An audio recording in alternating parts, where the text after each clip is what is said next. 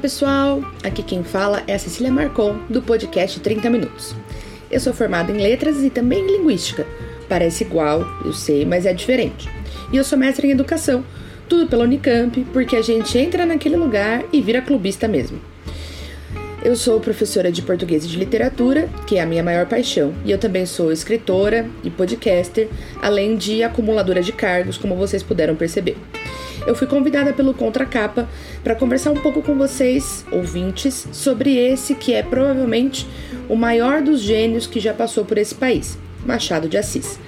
Então, se ajeita na cadeira, fica confortável e vamos bater esse papo para conhecer um pouco mais essa figura que a gente até ouve falar, mas não é tão íntimo, o tal do Machado de Assis. Fala a verdade. A gente ouve falar em Machado de Assis e chega até a endireitar a postura, para tal altura até da presença do nome da figura, mesmo que nunca tenha lido nada dele. Eu acho que esse, na verdade, é o maior problema em torno dessa mística do gênio.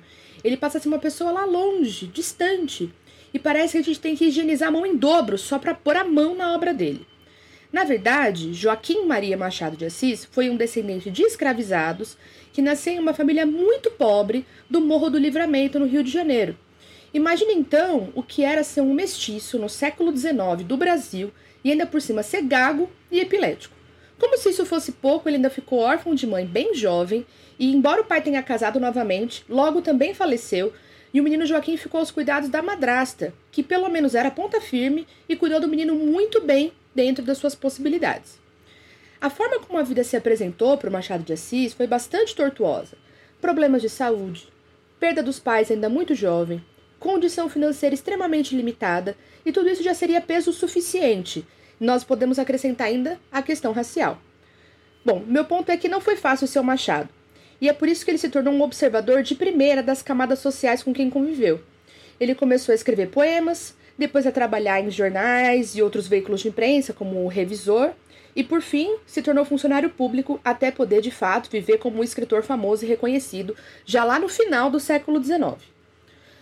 Machado foi tão gente da gente que ele até teve um grande mozão para chamar de seu, a portuguesa Carolina Augusta Novaes, que tinha tido mais acesso à educação formal do que o Machado, que, como eu contei, acabou vivendo uma rotina menos é, linear na escola e era mais autodidata do que educado nas instituições de fato.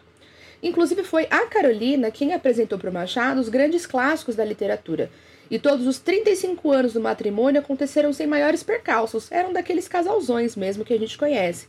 Se davam bem e tudo corria numa ótima. Eles não tiveram filhos, mas o Machado e a Carolina, na verdade, inauguraram uma moda e foram pais de pet. Eles adotaram uma doguinha, que se chamava Graziella.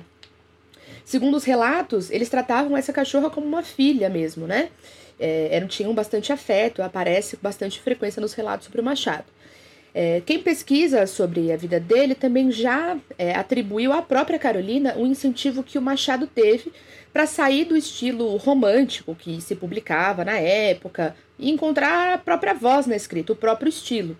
É, há inclusive um boato que diz que numa dessas situações aí de debate intelectual ele ficou muito doente, teve uma crise bem séria de saúde como era muito comum na época, foi se, se afastar dos grandes centros e foi ali para Petrópolis, né, e tal.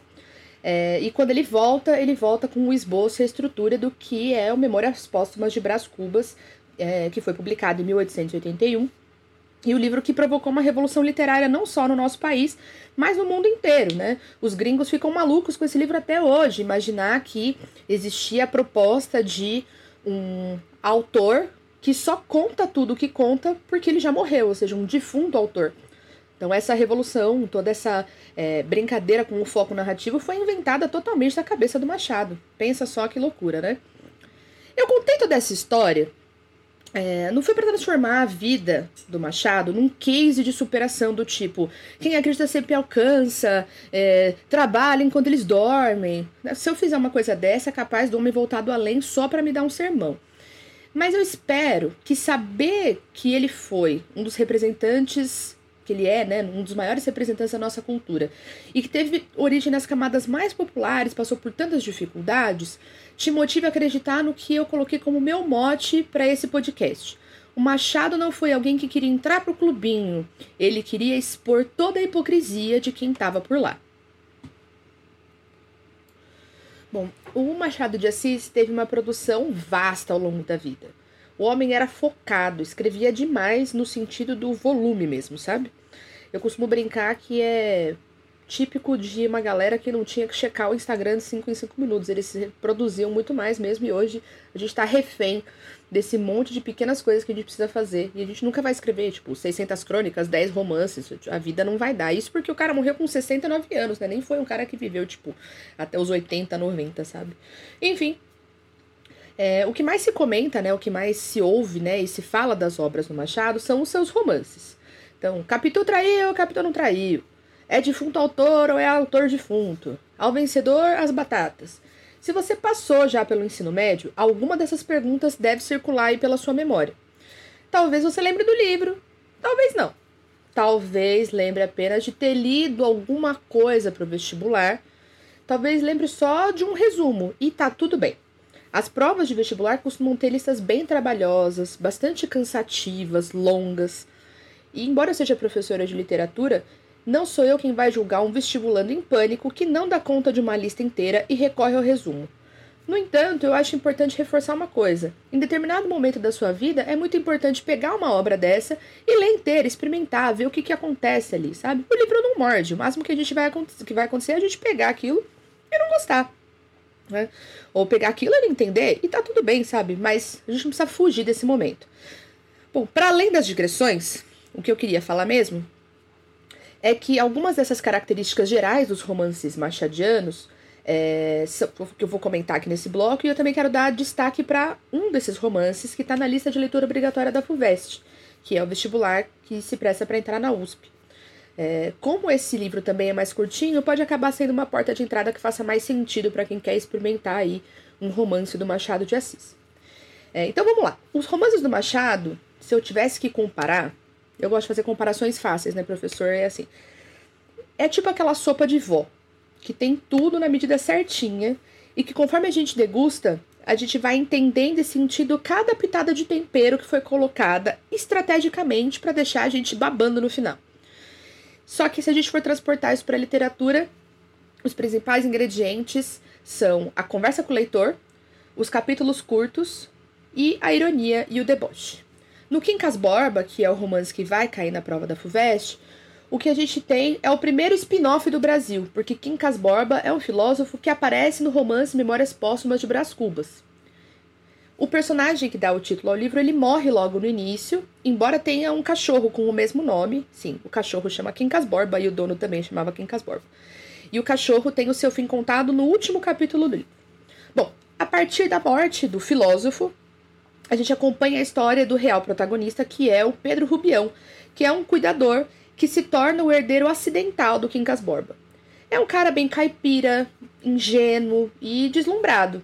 E esse é o artifício que o Machado usa para mostrar o efeito que o desejo do acúmulo de dinheiro causou na sociedade. O Rubião se torna uma presa fácil para um casal de índole bastante questionável, que são a Sofia e o Cristiano Palha, que se passam por, por respeitáveis, mas que na verdade eles são dissimulados, falsos, hipócritas e gananciosos, como boa parte da elite.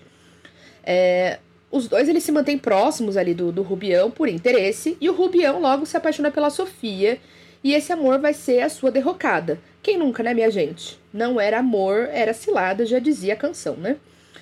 É, o casal Palha, então, passa a fazer jogos com o Rubião, brincando com os sentimentos desse cara que caiu de paraquedas numa sociedade cheia de raposa caçando um galinheiro fácil de invadir.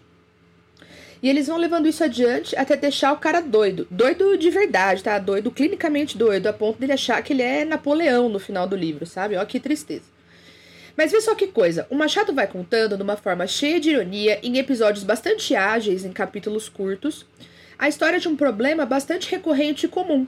Gente interesseira que só pensa em si e que só quer acumular dinheiro, mas sem ter que trabalhar muito para isso. Gente que passa por cima de qualquer um e de qualquer coisa para manter o próprio luxo.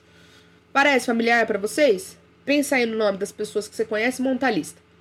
Eu não vou mentir, é claro que existe um desafio de linguagem aqui. Afinal de contas, é português do final do século XIX. Você vai ver que dá para se acostumar com esse vocabulário, com essa estrutura diferente. É só ter um pouco de paciência. E mais do que isso, é permitir se abrir para deixar mais o Machado contar para nós as histórias que estão muito perto da gente, sobre pessoas hipócritas ou pessoas muito ingênuas, pessoas que são dissimuladas ou que são cheias de um moralismo falso. Afinal, como eu comentei lá no começo, o Machado não queria entrar para o clubinho. O que ele queria era expor toda a hipocrisia de quem estava lá. Para já ir me encaminhando para o final desse meu conversei com vocês, eu quero contar sobre as crônicas do Machado. Mas, mais especificamente, as que estão na coletânea Bons Dias. E o motivo para isso é que tanto são as minhas favoritas, dentre as que eu conheço, porque eu não li a obra inteira do Machado, mas dentre o que eu conheço são as que eu mais gosto, quanto porque elas estão na lista do vestibular da Unicamp e eu já disse que eu sou clubista mesmo. É, o danado do Machado ele escreveu mais de 600 crônicas ao longo da vida e está totalmente permitido ter uma crise, se achando uma fraude improdutiva, mas só por 5 minutos. Depois tem que passar. Algumas dessas crônicas foram organizadas numa seleção que leva a esse nome que eu acabei de comentar. Só para lembrar, porque ninguém é obrigado a saber, uma crônica é um gênero textual curto em que o autor comenta a sua percepção e as suas reflexões sobre coisas do cotidiano, que variam desde problemas com embalagens até questões de economia nacional. Depende do que ele observa no seu cotidiano, é claro. Normalmente, elas são publicadas em jornais, em revistas ou em outras publicações periódicas. Se eu fosse dona de um jornal na época, é claro que eu ia querer um Machado escrevendo para mim. Óbvio, imagina? E foi o que aconteceu com a Gazeta de Notícias do Rio de Janeiro. Mas se segura aí, porque a partir de agora que essa história fica boa. Bom, em 1888 e 1889, o Machado publicou suas crônicas nesse veículo que eu acabei de contar para vocês. E o pau estava atorando no Brasil. Era a abolição da escravidão, era a proclamação da República e fim do Império, pressões internacionais, imigração, o caos na Terra. Um clima maravilhoso, assim, tipo hoje. Essa tranquilidade, um clima ameno, todo mundo se dando bem. Só que como Machado ele já estava lá em 2050, quando ele começa a publicar essas crônicas desse momento, ele não escreve como ele mesmo Machado. Ele cria uma persona, um cronista que nessa história que ele conta é um suposto ex-relojoeiro e que no momento em que escreve ele estava numa condição de vida mais favorável e já nutria ali um desejo de se tornar deputado. Essa persona era uma estratégia porque assim ele conseguia publicar como se ele fosse um, digamos, cidadão de bem lá da época. Então, para dar um exemplo, eu queria destacar a crônica que se chama 19 de maio de 1888 e é logo depois da lei, publicada logo depois da Lei Áurea. As crônicas não têm título, né? Elas são publicadas, foram organizadas só com a data de publicação, tá? É, esse cronista, nessa crônica que eu citei de 19 de maio, é, ele conta que ele foi tomado por uma suposta nobreza e ele resolveu alforriar o seu escravizado, que chamava Pancrácio. Antes mesmo que a abolição fosse assinada. Né? Olha só que generoso, né? Caramba, que pessoa boa. Mas ele faz isso de uma forma bastante genuína, num banquete cheio de gente e que acaba saindo até nos jornais, né? Movimentos friamente calculados. Então, essa história do cara que resolve abolir, ele alforriar a, a, o, o seu escravizado, não porque ele concorda com a abolição, ou porque ele concorda que o Pancrácio é uma pessoa, mas porque ele entende que aquilo é inevitável, é exatamente a figura do que eu gosto de chamar ali do é o registro dos abolicionistas de ocasião, ou até de falsos progressistas, se você preferir usar um outro termo, né? É, que não eram pessoas que se incomodavam com a escravidão e que podiam, na verdade, até ser pessoalmente contra a escravidão. Contra a escravidão, não, contra a abolição, perdão. Eles podiam até ser contra a, a abolição, eles podiam ter qualquer posição que fosse. Mas o ponto é que eles já sabiam que aquilo ia acontecer. E aí eles resolvem ganhar capital político em cima disso, fazendo uma cena enquanto eles maltratam os seus alforriados, que é o que o cronista faz com o Pancrácio nessa crônica depois que o banquete acaba no dia seguinte. Então, na verdade, fica aqui escancarado uma super hipocrisia. Esse cara parece que é um super é, progressista, abolicionista, uma alma boa, inclusive um bom cristão, porque ele evoca nessa crônica: meu Deus, Jesus não ia querer que a gente tratasse eles assim, pipipipopopó, quando na verdade ele só tá fazendo isso porque ele acha que vai colar super bem com o pessoal a hora que ele for se candidatar a deputado. Parece familiar? E tem um requinte extra de genialidade nessa, nessa situação, porque o Machado ele convivia com essa gente podre e falsa que defendia qualquer coisa que fosse, desde que fosse ter algum benefício individual nisso. Ele, inclusive, criou um cronista que podia ser qualquer uma dessas pessoas horríveis da elite brasileira.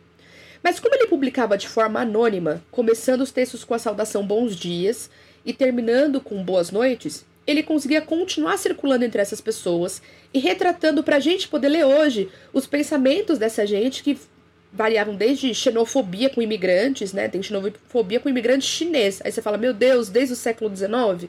Pois é. Até os perrengues para criar um sistema eleitoral da República, né? Então, quais são os partidos, como que as pessoas se candidatam, né? Esse fim da monarquia, como é que ele era visto por essa gente. É aquilo que eu falei, só que agora de forma bastante literal. O Machado estava lá para expor a hipocrisia de todo esse pessoal. E o melhor é que ele deu um jeito de circular bem quietinho no meio de todo mundo, já que só foram descobrir que ele era o autor dessas crônicas desse relojoeiro em 1955, depois que todo mundo já estava bem era morto. Arrasou Machado. Pessoal, por hoje é isso. Eu espero que, contando tudo isso, eu tenha te convencido a pelo menos experimentar um tiquinho de Machado. Então eu queria dizer para entrar no site do domínio público e baixar os livros dele que já estão lá em PDF, ou até ir para uma biblioteca perto de você e buscar os títulos que tiverem lá. Se você nunca tiver lido, não tiver esse costume, né, não tiver lido Machado, não tiver esse costume de ler muito, ou tiver certa dificuldade, até receio com leitura, eu recomendo que você comece pelas crônicas, que vão apresentando de leve o estilo do Machado e a forma como ele observava a sociedade. É, afinal de contas, o que eu queria mostrar para vocês e queria que ficasse aqui é isso. O Machado ele não foi apenas um gênio, mas ele foi um grande brasileiro. Valeu, até a próxima!